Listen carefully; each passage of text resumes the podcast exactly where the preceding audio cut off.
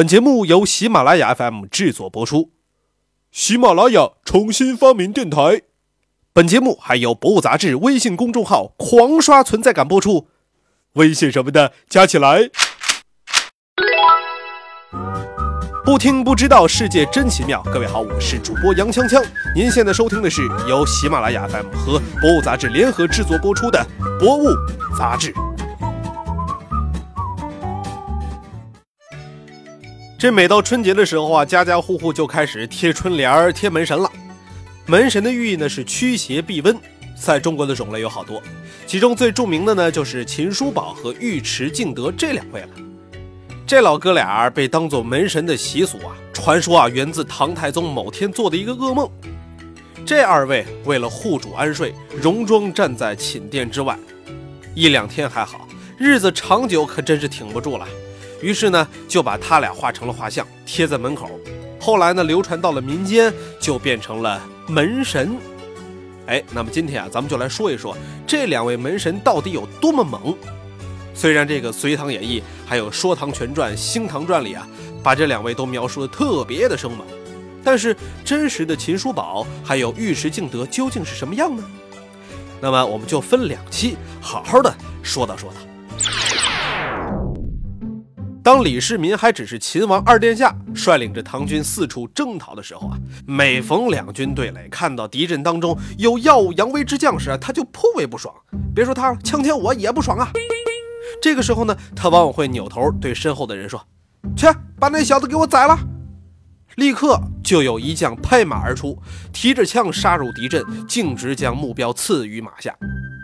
那么，这位百万军中取上将之首级，如探囊取物的猛将，就是李世民手中的一张王牌。谁呀？秦琼，秦叔宝也。在大唐平天下的过程之中呢，他呢是一位不可或缺的功臣。在《隋唐演义》等小说故事当中啊，秦琼的身世可是大有来头的。传说中，他的祖父是北齐太宰秦绪。父亲是秦仪，也是镇守边关的一名大将，为国捐躯，战死沙场，真是世代忠良虎门将子。然而传说很丰满，事实就显得非常的骨感了。历史上真实的秦琼，父祖都是北齐的文职小官，从事着书记员的工作。北齐被北周灭亡以后，秦琼的老父亲，哎，为什么说是老父亲呢？因为他以三十一岁的高龄告老还乡了，他没有小说虚构出的秦怡那样的威风，但是呢，却得以安享天年。在演绎的平行宇宙之中，秦琼的人生呢是一部触底反弹的励志片，颇有磨难出英才的味道。最脍炙人口的就是秦琼卖马的桥段了，因为卖马，他在最困难潦倒的时候呢，结识了单雄信等人。然后呢，英雄相惜，瓦岗聚义，走上了草根逆袭之路。然而，真实的情况恐怕要让人失望了。没有黄骠马，没有荡气回肠的英雄聚义，秦琼第一次上瓦岗寨，还是以败军降将的身份去的。秦琼呢，生年不详，年少从容，在隋朝军队中啊，从基层做起，既有抱负又有实力，很快就脱颖而出了。隋末混战爆发以后，他追随大将张须陀，屡立战功，不断的升迁，直到六一六年，隋军败于瓦岗，张须陀战死，副手率部投降，秦琼就在这时随着败军一起投了瓦岗寨。在瓦岗军中，秦琼虽然啊不是根正苗红的草莽英雄，却凭着出众的实力得到了首领李密的重视。后来，李密大败于王世充，丢下瓦岗军自己跑了。秦琼呢，就改投了王世充。但是王世充这个人气量非常的狭隘，秦琼认为他难成大事，于是不久呢，又阵前倒戈，来到了李世民的麾下。在乱世当中啊，秦琼的处世之道呢，可以说是典型的良禽择木而栖。他每次跳槽，都会被新的领导许以高官厚禄。那么足以见得，这位名将在各路诸侯的眼中啊，还是有价值的。所以秦琼的人生呢，几乎是一路高歌猛进，终其一生从未落魄到需要卖马这个地步啊。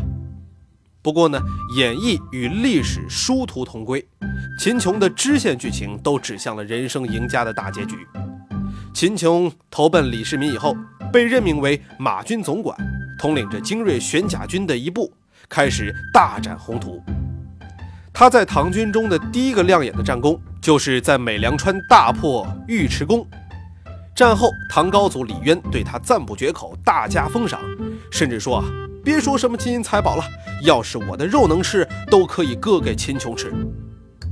从此以后，秦琼在讨伐宋金刚、王世充、窦建德、刘黑闼时啊，那都是奋勇当先，赢得了一身赫赫功勋。然而，常年征战，伤病呢也跟着功勋啊一起积累了起来。随着年龄的增长，秦琼病痛不断，连他自己都说：“我打小从军，大小打了二百多仗，身受重伤无数，血都流了不知道多少了，怎么能不病呢？”因为这个身体的原因，到李世民登基的时候，秦琼基本上就结束了他的戎马生涯。六三八年，秦琼逝世，追赠胡国公。李世民命令将他葬在自己的昭陵旁，墓前摆放十人尸马，以表彰他的战功。四年以后，国家又专门将他的画像列入到了凌烟阁功臣榜。好了，今天的《博物杂志》呢，就跟大家分享到这儿了。那么，关于一对门神两员猛将的下半部分，咱们呀下期接着跟您说。想了解更多精彩内容，可以关注《博物杂志》官方微博、微信。我们下期再见。